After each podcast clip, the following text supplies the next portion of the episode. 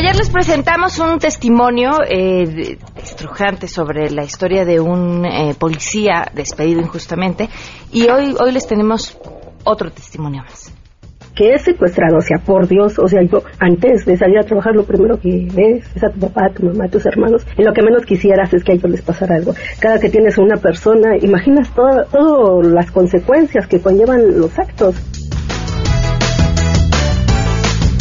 Además, Marisa Ramírez, la creadora del blog Lost en el Gabacho, estará con nosotros más adelante.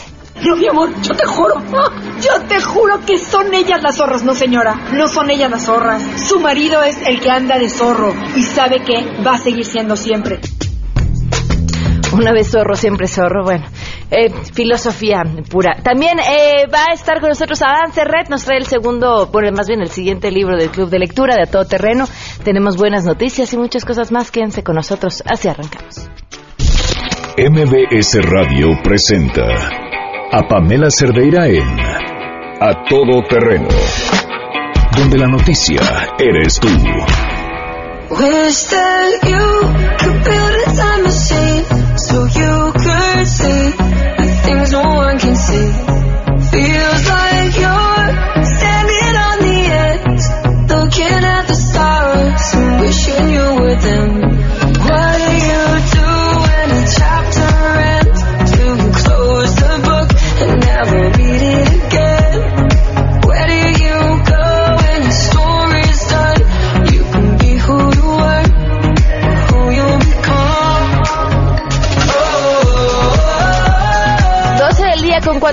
Gracias por acompañarnos a todo terreno en este jueves 4 de mayo del 2017. El teléfono en cabina 5166-1025. El número de WhatsApp 5533-329585.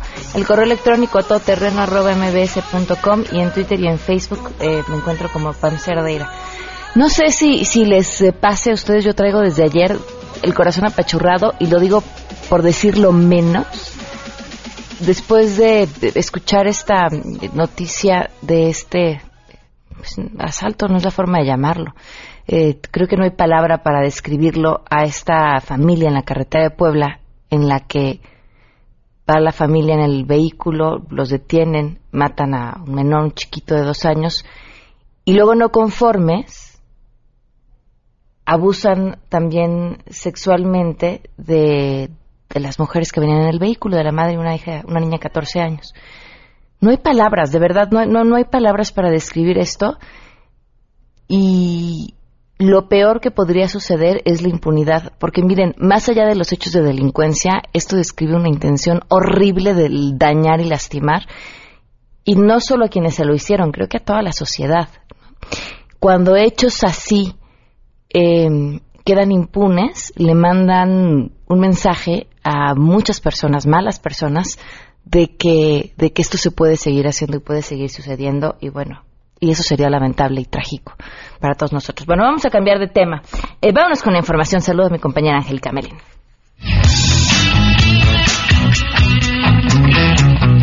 En México, el 83% de la ciudadanía está a favor de la legalización de la marihuana con fines medicinales. Sin embargo, el 71% se ha pronunciado contra la liberación de su uso con fines recreativos, revela una encuesta del Centro de Estudios Sociales y de Opinión Pública de la Cámara de Diputados. Al dar a conocer los resultados de la consulta hecha en abril pasado a 800 personas, los especialistas del centro detallaron que el 65% de los consultados consideraron que la legalización de la marihuana con fines terapéuticos puede abrir la puerta al uso regular de otras drogas, es decir, lanzaron una advertencia. Reportaron que en general el 47% de las personas aprueban la legalización del consumo de la marihuana, sea para fines médicos o recreativos, pero el 49% lo reprueba, es decir, que todavía la mayoría está en contra, informó Angélica Melín.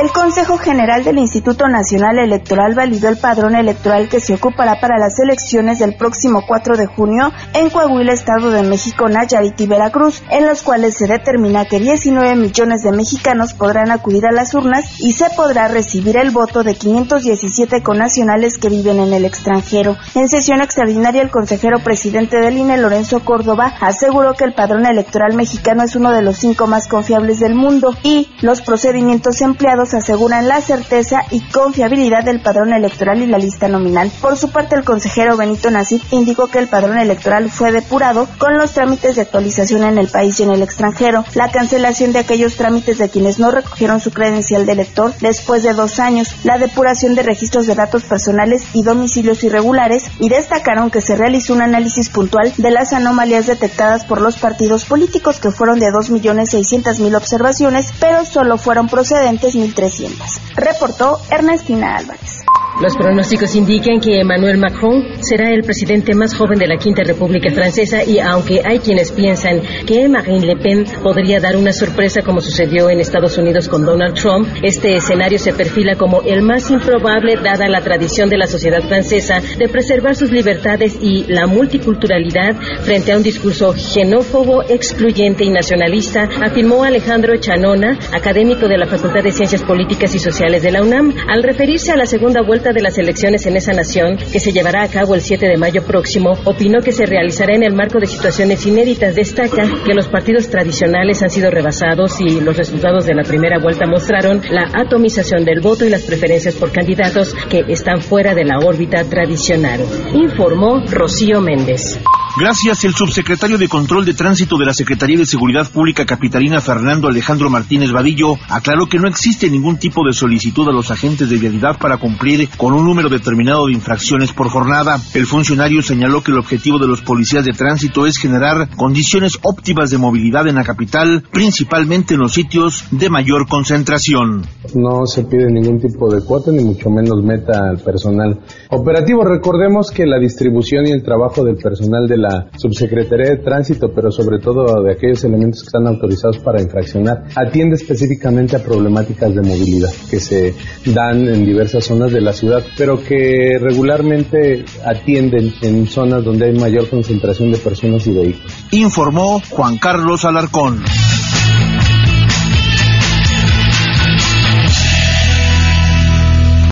Doce del día con nueve minutos y claro, urgente, tenemos buenas noticias. Chedragui presenta Las Buenas Noticias. Vive Bella del 27 de abril al 16 de mayo en el Festival de la Belleza Chedragui. Sido aprobada en Inglaterra una nueva generación de miembros prostéticos que permiten que sus dueños puedan alcanzar y agarrar objetos automáticamente sin pensar. Y ahorita les explico cómo sucede esto. Como una mano real, van a ser puestas a pruebas por primera vez eh, según la revista eh, Scientific Journal of Neural Engineering. Esta mano biónica está equipada con una cámara que toma instantáneamente imágenes del objeto que tiene delante, evalúa su forma y su tamaño y activa una serie de movimientos en la extremidad. De esta manera se ahorra el proceso que requiere el usuario de que vea el objeto, estimule físicamente los músculos del brazo y genere el movimiento en el miembro prostético. Esta nueva mano ve, de cierta forma, y reacciona en un movimiento fluido.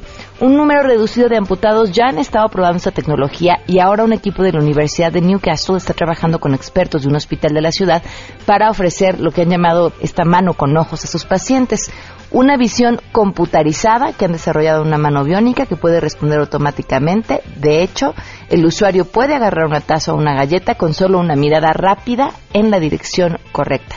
Es parte de lo que dicen estos investigadores. La capacidad de respuesta ha sido siempre una de las principales barreras en las extremidades artificiales. Las prótesis de manos actuales están controladas por señales eh, microeléctricas y la actividad eléctrica de los músculos registrada en la superficie de la piel del muñón. Sin embargo, eh, controlarlas exige práctica, exige concentración y tiempo. Y todo esto sería prácticamente ahorrado con estas nuevas prótesis que, que están siendo probadas. Pues bien, bien, muy interesante. Otra de las buenas noticias que les compartimos el día de hoy tiene que ver con una manera económica, de verdad, de descubrir nuestra belleza. Bueno, pues pueden ir al Festival de, la Belleza de Chedraui, donde van a encontrar todo lo que necesitan para sentirse y vivir siempre bien. Eh, pueden aprovechar este festival en donde además hay expertos invitados que les van a dar tips y consejos para que se cuiden de pies a cabeza. Del 4 al 7 de mayo, o sea, a partir de hoy, van a encontrar un 30% de descuento en todos los eléctricos para el cuidado personal Además, la oferta que más nos gusta, que es el 3x2 en todos los cosméticos, del 4 al 13 de mayo. Esa es una excelente, una excelente noticia porque además sabían ustedes que los cosméticos caducan. Uno no cree, ¿no? Y hasta que se te acaban o se te rompen los vas tirando. Aguas, porque además es lo que te estás poniendo pues directamente en la piel y tu cuerpo lo absorbe todo. Caducan chequen si sus cosméticos no han caducado y aprovechen que del 4 al 13 de mayo eh, van a encontrarlos a, al 3x2 en el Festival de la Belleza de Chedraui. Vamos a una pausa y volvemos. Chedraui trajo para ti las buenas noticias. Vive Bella del 27 de abril al 16 de mayo en el Festival de la Belleza Chedraui. Más adelante, a todo terreno. Seguimos platicando con, con aquellos eh, ex policías que nos contarán eh, su historia y, cómo hoy eh, la ley los discrimina. Si te perdiste el programa A Todo Terreno con Pamela Cerdeira, lo puedes escuchar descargando nuestro podcast en www.noticiasmbs.com. Pamela Cerdeira regresa con más en A Todo Terreno, donde la noticia eres tú. Marca el 5166125.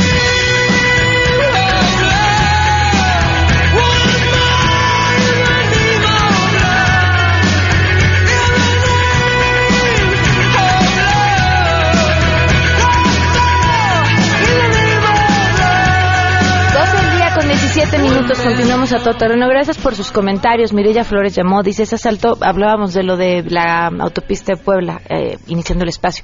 Ese asalto nos tiene a todos indignados, es como para agarrar a esos tipos y eh, ya, no voy a leer el, resto de lo que dice porque no sería correcto, pero coincido contigo, Mirella. Eh, lo que hicieron no tiene nombre. Eh, Arturo Soto dice, si hay palabras para expresarlo de la familia de Puebla, desgraciadamente no son radiables, coincido contigo. Creo que a todos, a todos, a todos nos tiene con esa misma sensación. hemos compartido en este espacio en distintas ocasiones, ayer fue otra de ellas, historias de ex policías y lo que han pasado eh, en su camino por intentar eh, recuperar su puesto de trabajo, que tras una modificación en la Constitución les ha sido prácticamente imposible. Le doy las gracias a Germán Reyes, que hoy nos acompaña. Germán, ¿cómo estás? Buenas tardes, licenciada. Gracias por acompañarnos. No, gracias a usted por brindarnos este espacio para podernos manifestar. Eh, cuéntame, Germán, ¿cuál es tu historia? Bueno, yo fui elemento de la Agencia Federal de Investigación, dependiente de la Procuraduría General de la República y en el año 2011 fui evaluado con resultados que, que, reprobé los exámenes de control y confianza, ¿verdad?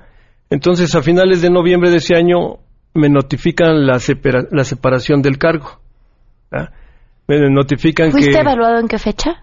En noviembre del 2011. Eh, no, fui evaluado en junio del 2011 y me notifican la separación en Cinco noviembre. meses después. En noviembre del mismo año. Ok. Del mismo año. Bueno, entonces, este, bueno, yo entablé ya mi juicio laboral y en el año del 2013 sale una resolución a mi favor que este que la procuraduría nada más me puede cubrir la liquidación y mis prestaciones. Bueno, entonces yo inconforme con esa resolución, mi defensa promueve un amparo que en el 2014 lo gano, donde me dice que, que la justicia de la Unión me protege. Sí, mi defensa me dice que, que el amparo es para que las cosas se mantengan como estaban. ¿Sí? O sea, que pudiera seguir trabajando. que pudiera yo regresar a mi trabajo, ¿verdad? Pero en ese mismo lapso, eh, como estábamos haciendo mucha presión, eh, los compañeros que llevaban en, ese entonces la negociación, pues logran que nos evalúen a casi todos los elementos, ya estando fuera de la, de la institución, ¿verdad? Con resultado de que más de 400 nos avisan que, que acreditamos los exámenes de control y confianza. Bueno, entonces una vez hecho esto, este, a través de los compañeros que estaban en las negociaciones, nos, nos notifican que, que vamos a estar yendo a, cursos de actualización porque venía la implementación del nuevo sistema de justicia penal. Y los primeros elegidos, entre ellos voy yo, ¿verdad? vamos a realizar un curso de actualización en las instalaciones de, de la Procuraduría en Santa Clara, Estado de México. Y este y sí, llevamos a cabo un, un curso de aproximadamente 15 días teórico, eh, práctico, físico, ¿verdad? pero en ese tiempo no nos hacen del conocimiento qué es lo que va a ocurrir, porque nosotros ya teníamos el, el juicio ganado. Bueno, entonces al final, este... O sea, y en teoría ya te debían entonces dos años, Dos más años, o menos sí. de sueldos. Entonces, este, los representantes me dicen, este, tienes que irte a desistir del procedimiento contra la Procuraduría. Entonces yo le digo, bueno, es que eso no nos lo dijeron. ¿Por qué? Porque eso conlleva a que al desistirme yo ya no voy a poder obtener el beneficio económico que, que había yo ganado. ¿ah? Entonces yo no acepto, yo no acepto eso. Algunos compañeros sí lo aceptaron, y, y re- y actualmente se encuentran laborando en la institución. ¿Verdad? Yo no lo acepté, yo no lo acepté porque considero que es una situación injusta. Entonces, ah, de ese tiempo hasta ahorita, eh, del amparo, este, pues resuelven que me, que me tienen que liquidar y que, pues que las cosas se deben de mantener como estaban hasta antes de que Pero me- no has recibido nada, Nada. todavía. Ni he recibido el pago por los salarios, por la indemnización, ni he regresado a trabajar. Eh, ¿Qué estás haciendo ahorita? Ahorita, bueno, con mi familia, con mi esposa, tenemos un pequeño negocio para solventar, lo- solventar los gastos de educación y mantenimiento de mis hijos, que, que son, para mí lo primordial es su, eh, su educación. Cuando te reprueban en esta prueba de confianza, que es la que lleva Ujú. originalmente a tu despido, ¿qué parte, o te dijeron que fue, qué parte de la prueba fue la Bueno. que reprobaste? Este, ellos eh, dicen que encuentran parámetros o rasgos de que yo miento en, en cuanto a los beneficios ilícitos que he obtenido, ¿verdad? Que yo me he aprovechado de eso y que este y que ahí encuentran ciertos rasgos en el que yo estoy mintiendo. ¿verdad? Entonces, eh, yo opino que nosotros no nos estamos negando a que nos apliquen los exámenes de control y confianza, sino el procedimiento como, lo, como el que lo realizan. ¿Por qué? Porque los exámenes de control y confianza deben ser un indicio para que nos realicen una investigación. Si en verdad eh, hemos, pertenecemos a algún grupo delincuencial, si nos hemos enriquecido, si hemos abusado de nuestra autoridad, pero son determinantes y nos dicen están fuera de la institución. Le agradezco, ya tenemos en la línea, sí. Le agradezco enormemente a mm, Javier Villalba, asesor para asuntos eh, normativos de la Oficina del Comisionado Nacional de Seguridad, que nos tome la llamada y nos acompañe esta tarde en la línea. Muchas gracias por estar con nosotros. Buenas tardes. Hola, muy buena tarde, Pamela. Saludo con mucho gusto a ti y al auditorio. Este, este asunto sobre el artículo 123 y la imposibilidad de que, como este caso, muchos otros eh, de elementos de la policía y ministerios públicos puedan ser eh, reinstalados en sus puestos una vez que se compruebe que fueron despedidos injustificadamente, es un tema sobre el que el comisionado ya se ha pronunciado. Pero ¿cuál es la postura? Es correcto, Pamela. El Comisionado Nacional de Seguridad, eh, licenciado Renato Sales, ha impulsado en diversos foros, en diversos encuentros, la necesidad de replantear este precepto constitucional, el 123, porque como bien afirmas, actualmente existe una prohibición constitucional para reinstalar a los policías, peritos y agentes del Ministerio Público al cargo que venían desempeñando. Y aquí lo importante es que incluso cuando se hubiera demostrado en juicio con motivo de algún medio de impugnación que su cese o su remoción fue injustificada, existe esta imposibilidad, como lo vimos en el, en el caso antes expuesto en este foro. Ahora, ¿hay posibilidades o intenciones de impulsar una negociación ante los legisladores para que esto suceda? Porque, vaya, ha habido distintas propuestas desde el legislativo, pero pareciera que no, que no es un tema ah, importante. Yo te puedo decir que existe voluntad, existe un importante impulso que, que le ha dado el Comisionado Nacional de Seguridad a este tema. Y te lo puedo decir porque tu servidor ha estado presente en las conferencias de secretarios de Seguridad Pública y del sistema penitenciario. Y es un tema que se ha propugnado porque básicamente esto se enmarca, se inserta en el contexto de la dignificación policial. No podemos hablar de reinstalación si no pensamos en mejorar las condiciones de las personas que prestan su servicio para garantizar la seguridad pública de las y los ciudadanos. Y te puedo decir, como prueba de, de la voluntad que existe, la voluntad política, para poder tratar de revertir esta situación normativa prevista en la Constitución, actualmente existen cinco iniciativas de reforma constitucional pendientes por dictaminarse en Cámara de Diputados, que se han presentado en esta sexagésima tercera legislatura, por diversos eh, diputados de diversos grupos parlamentarios. Y a su vez en Senado existen dos, dos iniciativas pendientes que se presentaron en el marco del mando mixto, como lo recordarás. Eh, es decir, con esto es posible sostener o es posible interpretar que existe una voluntad real por parte de diversos legisladores de tratar de revertir esta situación en beneficio, insisto, de las y los integrantes del Sistema Nacional de Seguridad Pública. Cuando hablas acerca de mejorar sus condiciones, ¿a qué otras cosas te refieres también? Te voy a poner un ejemplo muy sencillo. Actualmente la relación de las y los policías para con el Estado es una relación que jurídicamente se clasifica de tipo administrativa y no laboral. Es un tema técnico, es cierto, pero para ponerlo en términos muy sencillos, muy, muy didácticos, esto priva de la titularidad de ciertos derechos a los miembros de las instituciones. Medidas de protección en el empleo, salarios, la imposibilidad del pago de salarios caídos, vacaciones, una jornada de trabajo que no rebase las ocho horas, estos derechos que se han reconocido para todas las personas, digamos que se rigen por el apartado A del 123 y que se consagran a su vez en la Ley Federal del Trabajo, no son derechos que le son extensivos a las y los policías. ¿Por qué?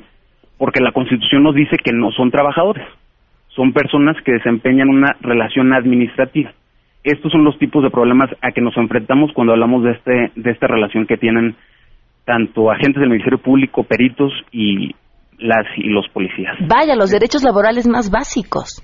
Es correcto, es correcto. Y esta situación se viene dando desde 1960, desde marzo de, de 1960, fecha en la que se adicionó un apartado B al 123 y se estableció una relación sui generis, una relación diferenciada por cuanto hace a las a los policías. En ese momento eran exclusivamente los policías quienes estaban al amparo de esa regulación. Y, y la imposibilidad de poderlos reinstalar, evidentemente, que es la más palpable o que la más preocupa y que amenaza seriamente condiciones de estabilidad en la relación que vienen desempeñando para con el Estado, una función importantísima como es brindar seguridad pública a las y los mexicanos. Justamente la, la, base para podernos eh, brindar la seguridad son justamente estos elementos y las condiciones en las que se encuentran. Javier, te agradezco enormemente que me hayas tomado la llamada. No, hombre, al contrario, Pamela, te agradezco mucho a ti. Muy buena tarde. Gracias, hasta luego. 12 con 28. Vamos a una pausa y, y volvemos. Germán, muchas gracias por habernos compartido tu historia. Pamela Cerdeira es a todo terreno. Síguenos en Twitter, arroba Pam Cerdeira. Regresamos. Pamela Cerdeira está de regreso en A Todo Terreno. Únete a nuestra comunidad en facebook.com, diagonal Pam Cerdeira. Continuamos. 12 del día con 33 minutos. Eh, nos solicitan sangre tipo A positivo o A negativo para la señora María Alejandra Reyes Núñez, que se encuentra en terapia intensiva en el Hospital Metropolitano de la Colonia Roma. Ojalá alguien que nos esté escuchando pueda ir y, y, donar. Está con nosotros el creador, el CEO, el CFO, el todo, el defensor de la soberanía lectora, eh, tesorero, presidente, todo del, Club de Lectura de A Todo Terreno, Adán Serret. ¿Cómo estás? Hola Pamela, muy bien, pues mucho, muy contento de saludarte este jueves, ya empezando el mes. Y pues listo ya con el, con el libro del mes, no sé si quieres que comencemos a hablar de él. Por favor, ¿qué vamos Pues fíjate que es un libro breve de un escritor eh, argentino, se llama Pedro Mairal. Eh, la novela se llama El Uruguaya en este editorial MC. Es una novela muy buena, muy interesante, con una yo diría de las mejores caras eróticas porque me atrevo a decirlo quizás sin hacer el spoiler o arriesgándome a hacerlo, me parece que los libros más, eh, los mejores libros de amor, los mejores libros sobre sexo son aquellos que no se concluyen, ¿no? Porque te quedas con, con, las ganas tanto como el, tú como el personaje. Y bueno, esto se trata sobre un, un hombre que es un escritor, alguien muy parecido a Pedro Mairal, eh, a los 40 años más o menos, que, tiene, que descubre que su, su vida en pareja con su esposa ya terminó eh, que porque ella se arregla mucho más y ya con él no tiene nada, eh, se empieza incluso a cuidar muchísimo el cuerpo, algunas cosas íntimas. Eh, ellos tienen un hijo de por ahí de 10 años y él comienza a tener un, un, eh, eh, recuerdos de una aventura que tuvo con una chica uruguaya con la que se escribió, eh, ella se apellida Guerra y así siempre la recuerda Guerra, Guerra. Entonces le escribe a esta chica, Urugu- eh, Montevideo de Buenos Aires, está cuatro horas en, ba- en barco, eh, dividido o, o lo tienes que hacer por este río mar extraño que es La Plata, ¿no? que es esta boca de río y donde entra también esta salida del río y boca del mar. Y bueno, se va en este barco a, a buscarla, renta un cuarto de hotel carísimo, cobra un dinero por un libro que todavía no ha escrito y eh, se queda de ver Todo con esta mal, chica. Todo, todo mal, mal. todo mal, todo mal, porque aparte cobra este dinero y anda por las calles de Montevideo. Eh, Montevideo es una ciudad eh, muy cargada de romanticismo, está llena de cafeterías, de librerías, pero no deja de ser un país, bueno, pues como Argentina, como México, con mucha desigualdad, eh, con muchos robos, quiero decir con esto. Entonces se mete allí, se echa unos, va a comer con esta chica, se emborracha, fuma marihuana porque es legal en Montevideo. Digo, aunque no fuera legal en muchos lados lo hacen también. Y este... es- Solo por eso el autor se da la licencia de fumar marihuana ahí. Es, es un libro en muchos sentidos, eh, diría yo, de aprendizaje, un libro eh, doloroso también. Eh, es una, a pesar de ser una novela breve, tiene una intensidad increíble y algo que me gusta mucho y por lo que me alegro mucho de traer este, este libro de Pedro Mairal es que es un gran, gran escritor. Él nació en 1970, pero ya tiene al menos tres libros muy bien escritos, ya se ha ganado premios y yo creo que pronto cada vez vamos a empezar a escuchar mucho más de él. Ok. Recuerden que se pueden meter a la aplicación, bueno, bajar la aplicación Goodreads, se escribe G-O-O-D-R-E-A-D-S, en Android o en iOS, buscar a todo terreno el grupo y ahí es donde estamos compartiendo los libros y tenemos como un foro de discusión por cada uno de los libros. Claro. Sí, yo creo que esto para los, lo- toda la gente que, que amablemente, digamos, ha seguido la- las recomendaciones, creo que este libro les va a gustar muchísimo por, porque no, no habíamos leído un libro en este tono, eh, de un autor con esta originalidad y con este peso específico de- del amor, ¿no? Yo creo que eso, eso es interesante. Tiene unas páginas así que dices, me, me- me recuerda mucho cuando te has sentido en esos momentos de la vida, ¿no? Miren, las palabras que me dijo Adán Serret antes de, de empezar eh, su sección, me dijo, este libro va a ser imposible no leer. Va a ser imposible no leerlo exactamente. Es de estos libros que cualquier persona puede leer. Él tiene justamente esta relación que me gusta de los autores, que es horizontal, ¿no? No ve a los, a los, a los lectores hacia abajo, sino te ve tú a tú, te está interpelando todo el tiempo. Claro, y eso es muy importante. La técnica narrativa, que bueno que recordé, está en segunda persona porque es una carta que le escribió a su esposa de despedida.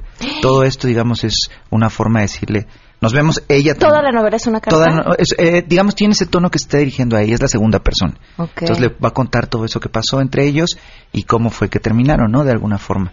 Eh, digamos que ella tampoco es del todo una blanca paloma, o sea, los dos ya traen sus cosas y él, eh, a manera así justo, no hay, no- nunca se termina bien a manera de venganza, lo cual es bueno, se escribe este libro, ¿no? Le dice tres veces te engañé. Como había dicho Exactamente. Paquita, la del Tal barrio. cual, tal cual. Debías a Dan los derechos del lector. Claro, estos derechos del lector son un escritor, eh, el decálogo del lector de Daniel Penac, que es un escritor que an- dice en este libro en francés, dice, por favor le pido, les pido con todo corazón que nunca vayan a utilizar de manera didáctica todo lo que digo en este libro. Y los 10 derechos de- del el- el decálogo del lector más bien es el derecho a no leer. Lo primero que tiene que hacer un lector es, si este libro no me gusta, no me gusta, incluso como hacía Montaigne, anoten en la primera página, este libro no me gustó por tal cosa. Luego, Puede ser que vuelvas a caer Claro, en él. claro que sí. Y, y- y luego decir que tonto, no me había gustado y es maravilloso. O luego, el derecho a saltarnos páginas, imprescindible.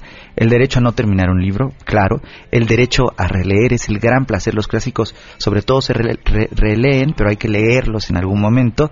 Eh, el derecho a leer cualquier cosa, eso desde Cervantes, cualquier papel, cualquier libreta, cualquier eh, tapa de shampoo, de lo que quieras.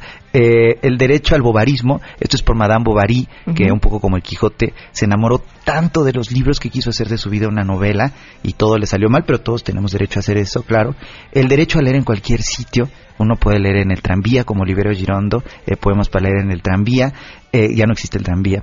el derecho a leer en ojear el metro, en el metro, en donde sea, eh, el derecho a ojear con H, no con no sin H, es decir, a leer solo las tapas y lo que quieras, el derecho a leer en voz alta, aunque todo el mundo te esté callando y odiando, y el último, el derecho a callarnos. Son los 10 derechos del lector o el decálogo de Daniel Penac. Te tengo un... un- regalo. Estoy muy emocionado.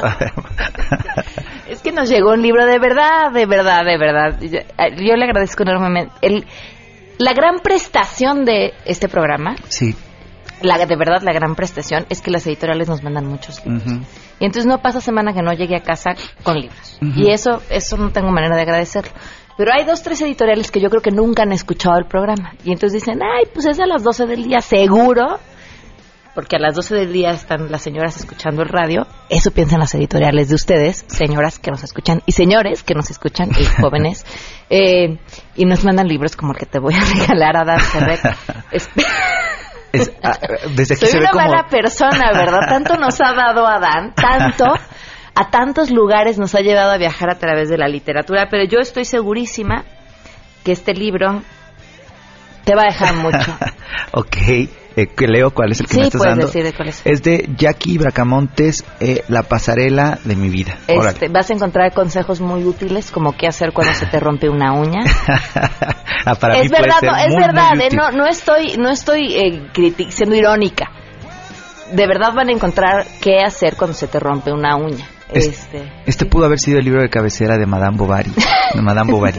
Pudo haber sido un libro muy útil. ¿Qué harías con un libro así, Adán? Este, pues fíjate que algo que hago con muchos libros cuando me pasa esto, en algún momento eh, los regalaba a mucha gente, cuando la gente va a mi casa me dice regálame un libro, pero Hay a quien le puede este, ser útil, a quien ¿eh? le puede ser útil, pero si un libro no te gusta y se lo regalas como que es bastante ofensivo dárselo, ¿no? Eh, Pues, eh, perdón, entonces, regrésame. no, no, no, no, no te quería ofender. no, no te preocupes. No, hace cuánto, o sea, decirle como, este, este libro, bueno, a mí no me interesa, pero a ti te puede interesar. Obviamente a mí me puede interesar mucho más este, este libro.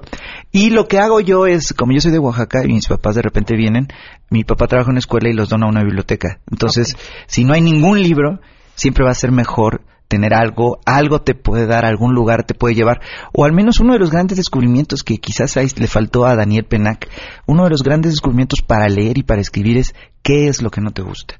Creo que eso es fantástico. Un escritor, y lo dice Ricardo Piglia, es mucho más lo que no le gusta que lo que le gusta. Entonces, eso puede ser útil para cualquiera que decir, o a lo mejor dices, yo justo estoy haciendo esto y se ve muy bien, o yo justo estoy haciendo esto y se ve muy mal, ¿no? No lo sé. Siempre en la redacción, fíjate, ahora estoy respetando el, el libro desde aquí de verlo, por verlo, porque tiene bastantes páginas redactadas, lo cual es mucho. El otro día ojeé una de estas revistas de Televisa. humano. No, el otro día estaba escogiendo estas revistas y no traen ni un editorial, estas revistas de chismes, son puras fotos con pies de, de, de página, las fotos que dices, oigan, al menos redacten un párrafo, ¿no? Al menos eh, cuenten un chisme, ¿no? Sí. Lo que sea, no tres fotos eh, de dos personas saliendo de un motel y con un pie de página, cómo se llama uno y cómo se llama el otro, y nada más, y aún, aún eso está con faltas de ortografía y mal redactado. En fin, no sé qué tal esté, la verdad, no la conozco, pero bueno. ¿Lo leerías por nosotros? No lo ojearía. Ok, está bien.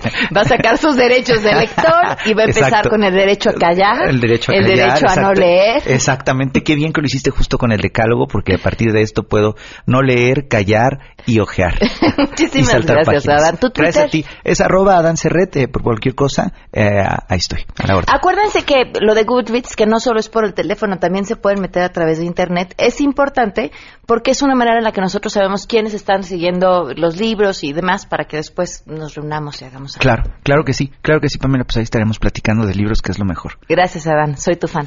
12 con 43, volvemos.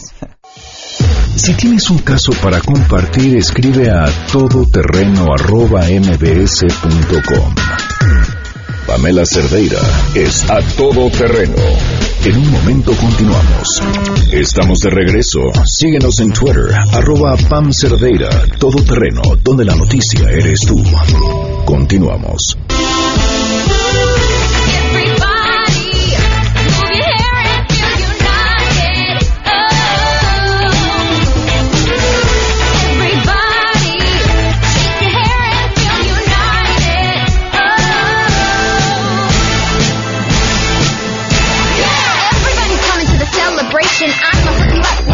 Invitation. Let your hair swing and party with me.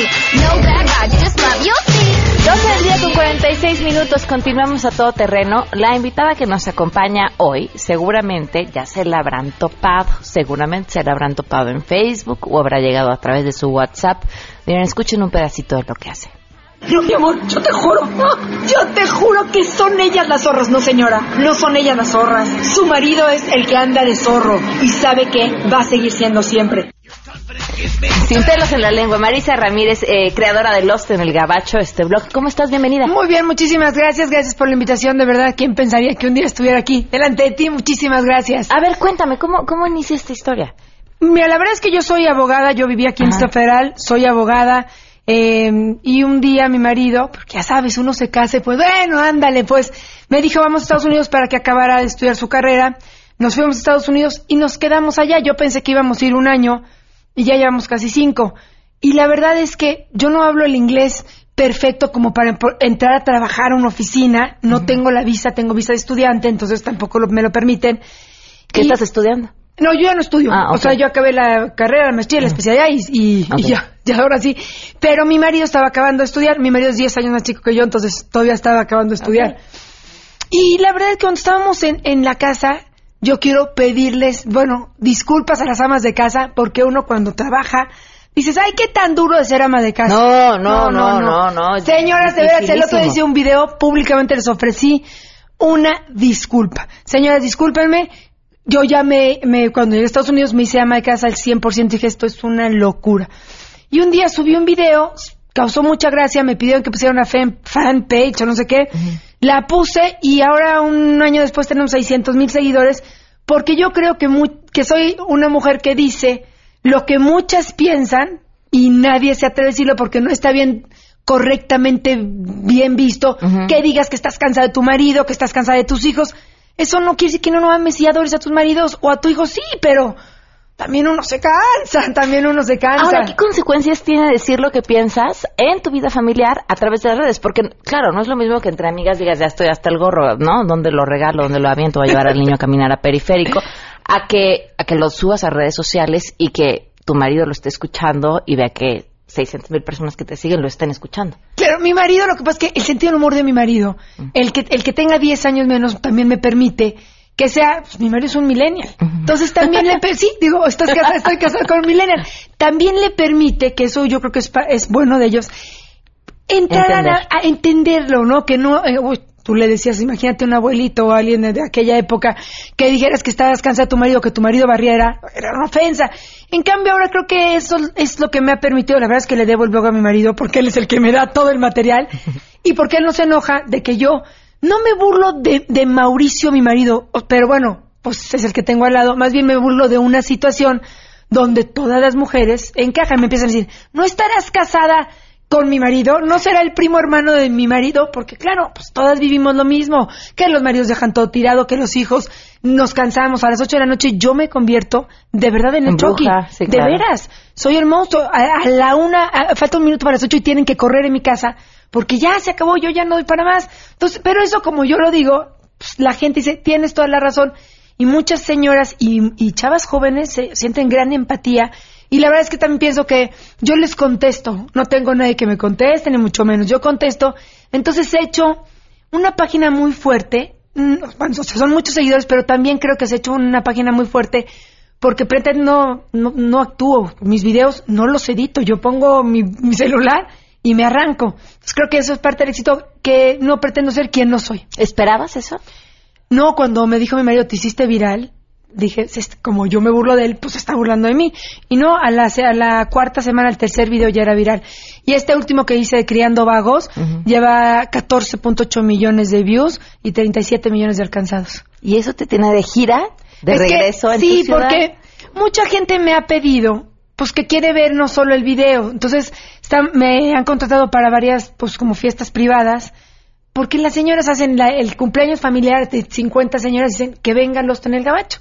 Porque se sienten cómodas, se van a burlar de los maridos o de la vida cotidiana. Y entonces hemos estado en el Teatro Interlomas y en el satélite, ya estamos haciendo ahorita ya porque, pero no, es un stand-up, pero más que nada es un show donde también agarro a las señoras, un poco más como de, de- no soy yo la artista, no, porque yo no soy una artista ni Bueno, no, pero, pero sí, te convertiste de abogada estando pera. Mi mamá se quería morir porque yo trabajaba. ¿Para qué te pagué la carrera? Mi mamá me dijo, Marisa, ¿cómo vas a subir? Porque bueno, mi mamá pues es una mujer ya de 67 años y, y pues a mí estaba acostumbrada, yo era directora de, de un, del albergue para mujeres que viven violencia familiar, del DIF, hace unos, bueno, hace unos años, y luego trabajé como abogada de derechos de autor en la UNAM. Entonces mi mamá pues estaba acostumbrada a verme como una abogada y jamás pensó que yo un día iba a empezar así con mi lenguaje que es bastante, bastante llevadito.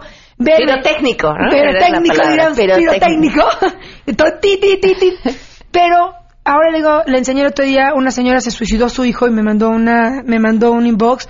Me dijo, solo me levanta el ánimo poderte ver. Como todos los días afrontas las situaciones de la peor situación, haces algo, algo simpático. Entonces, todos esos inbox que me llegan, que son muchísimos, muchísimos, de señoras golpeadas, que el otro le dije, dame tu teléfono. Dije, en este minuto te sales de tu casa con tus hijos. Y hace unos días recibí, recibí la foto, me dijo, gracias Los, la tengo de WhatsApp, gracias, aquí está mi departamento nuevo. Entonces yo esos inbox le mando y digo, mamá, puedo ayudar de otra manera. Ya las circunstancias no me permitieron seguir de abogada, pero bueno, me han abierto otro camino que también creo que es positivo, que es bueno y donde puedo ayudar, a lo mejor no, no, no llevándote a tribunales, pero sí de otra manera. Y esta señora me dijo, no puedo levantar cabeza. Cuando algo se hace viral, y leía que era un artículo que hablaba específicamente de no solo cuando se hace- algo se hace viral, sino que cuando quien lo dice es una mujer, te vuelves eh, fuente también de un chorro de ataques. Eh, porque, porque sí hay, además, dentro de estos grupos de trolls, sí hay un marcado Machismo. machismo, y misoginia muy, muy fuerte. También te pasa. Sí, el otro día, ¿quién es esta vieja para meterle un plomazo? Porque atrás de una computadora todos somos muy valientes. Entonces yo agarré y le dije, soy Marisa Ramírez Tavera, soy Los en el Gacho y usted dígame dónde quiera que nos veamos. Ay, nunca pensó que yo le iba a contestar. Entonces le dije, estos son los hombres. Dije, yo tengo 43 años. A mí que me digan eso no me importa. Pero tú un chamaco, ese señor tuvo que ir a una escuela y era un gandalla. Y entonces ahí es donde vienen el bullying, donde vienen los suicidios, donde vienen esos problemas. Entonces dije al señor, mire señor, a mí no me importa que me lo diga, pero usted lo que le demuestra a sus hijos es que siendo un gandalla se cree más hombre. Y claro que tengo problemas con los hombres, porque a veces digo, señoras, ¿sabe qué? En los cinco minutos, esos que siempre dicen, oye, mi amor, ¿me ayudas a cambiar a esto? Dame cinco minutos, guapa, dame cinco minutos. Son los cinco minutos que nunca van a llegar. ¿Qué pasaría si mi marido llega a la casa y no hay comida? Dame cinco, déjame hablar la llamada, dame cinco. A ver, ¿por qué no volteamos los papeles? Se pusieron los maridos. Esta vieja que se dedique, porque aparte te dicen como si fuera una ofensa, porque para ellos es, esta vieja que se dedique a lavar los trastes, que se ponga a planchar. Dije, no, no, no es ninguna, o sea, no, es, no, no me está sobajando ni me está rebajando nada. Es tan digno salir a una oficina como las señoras que se quedan en su casa a cuidar a sus hijos y a ayudar, porque es un gasto. O sea, la- eh, no te lo pagan, pero si los señores tuvieran que pagar el dineral que las mujeres invertimos en las casas, No les alcanza. no les alcanza. Nos quedaban a deber, desgraciados. Entonces, esa es la verdad. Entonces, estamos haciendo ya, eh, pues digamos, un show para, para las mujeres y nos ha ido bastante bien. Entonces, vamos a arrancar a ver qué tal nos va. Porque creo que necesitamos, no, no, no Marisa Ramírez, ni mucho menos, sí entender que merecemos una vida.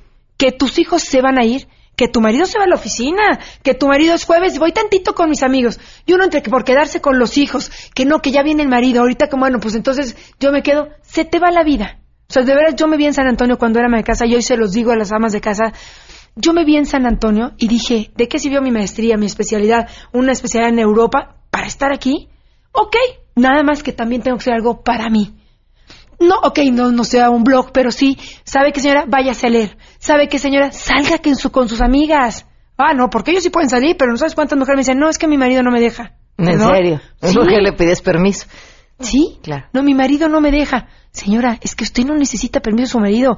Usted está casado con una pareja para ayudarse, pero no para que le dé permiso. O la frase típica de los maridos, te ayudo al hacer la cena. No, no me ayudas. Tú también vas a comer y son tus hijos. O sea, nos apoyamos, que es muy diferente. A mí no me ayudas, Rey.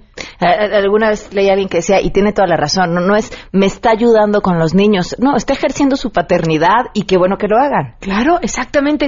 Y entonces a mi marido, que era el niño consentido de, de mi suegra, pues él te dice, ¿te ayudo a bañarlos? Niños, métanse a bañar. No, pues para gritarles les grito yo también, mi rey. O sea, a ver, hay que llevarlos, sacarle las pijamas, hacer la cena. Entonces he ido, ahora sí que trabajando con mi marido, un poco, me dicen, es que te casaste con un hijo. Todos los maridos resultan ser un hijo en algún momento de la vida. Y quien diga que no, hay señoras que, ay, no, mi marido no es así. No, a lo mejor en ese ambiente no, pero todos son Pues son chiquiaditos porque estamos en México y, y nos hacen a los hijos machos. Eso es entonces hay que medio reeducarlos. Entonces yo le digo a mi marido, no me estás ayudando, papito, párate en este instante. Entonces, señoras, hay que medio reeducar a los maridos, pero no pedirles permiso. Marisa, ¿vas a tener eh, eh, espectáculo de aquí a que te vayas? No, yo me voy el, el lunes, pero ya regreso. Les voy a poner siempre en mis redes sociales a dónde nos vamos a presentar y creo que eh, les- se van a divertir muchísimo. Y también los propios maridos que ahora entienden mi concepto, que no estoy en contra de ellos. Es una sátira del matrimonio, de lo difícil que resulta una situación entre seres humanos. Claro. Esos son, entonces ya los maridos como que van agarrando ya vuelo. Lost en el Gabacho, si te encuentran Así en me encuentran como Lost en el Gabacho. Ok. Marisa Muchísimas Ramírez, muchas gracias. gracias. 12.57, nos vamos mañana a las 12 del día, los espero a todo terreno. Soy Pamela Cerdera y se quedan en mesa para todos.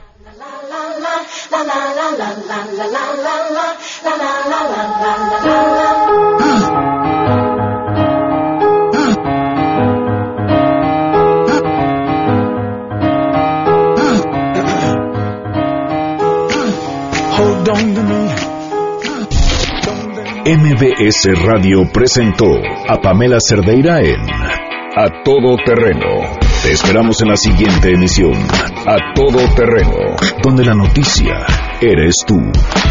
MBS Radio, en entretenimiento, estamos contigo.